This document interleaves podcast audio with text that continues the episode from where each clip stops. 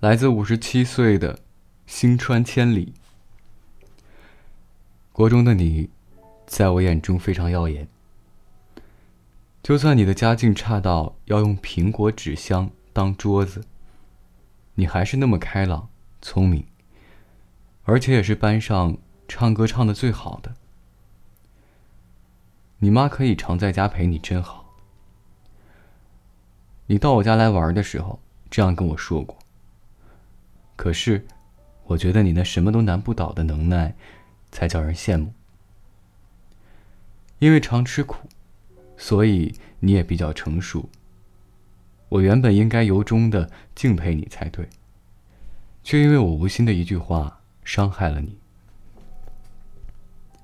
那是我有生以来收到的第一封绝交信，用红笔写的字，像是在花底稿的信纸上哭泣似的。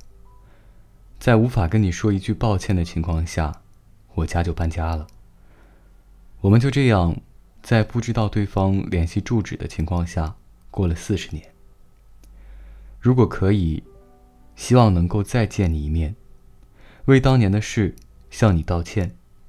四十年来一直挂在心上的事，如今依旧是我记忆的荆棘，锐利的刺穿我的回忆。小时候因为一件事情。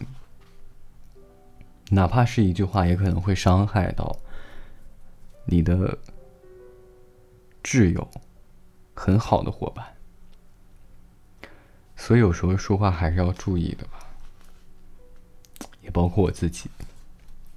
今天的第二封信，城户纯哉，三十四岁，敬启者。好久不见，你好吗？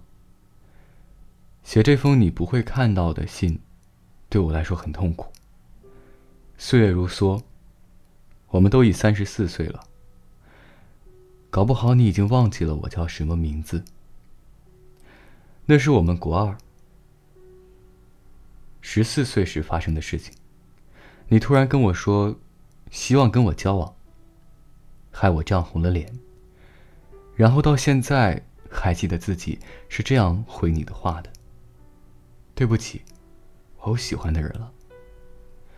如今想来，还是会觉得很心痛。我明明喜欢的，只有眼前的你而已，却因为胆小而拒绝了你。春季到来以后，你便转学了。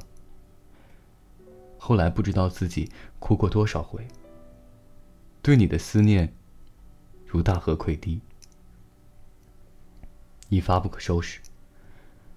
我想跟你说的是，当时我喜欢的人，就只有你而已。这就是今天的两封信。不知道你有没有收不到的情书呢？情书的内容是什么呢？可以私信给我。我的邮箱是 fm 一二九九五九三艾特 qq 点 com。每晚我在这里等你，给在听的人读两封收不到的情书。提前和各位说一声晚安，一夜好眠。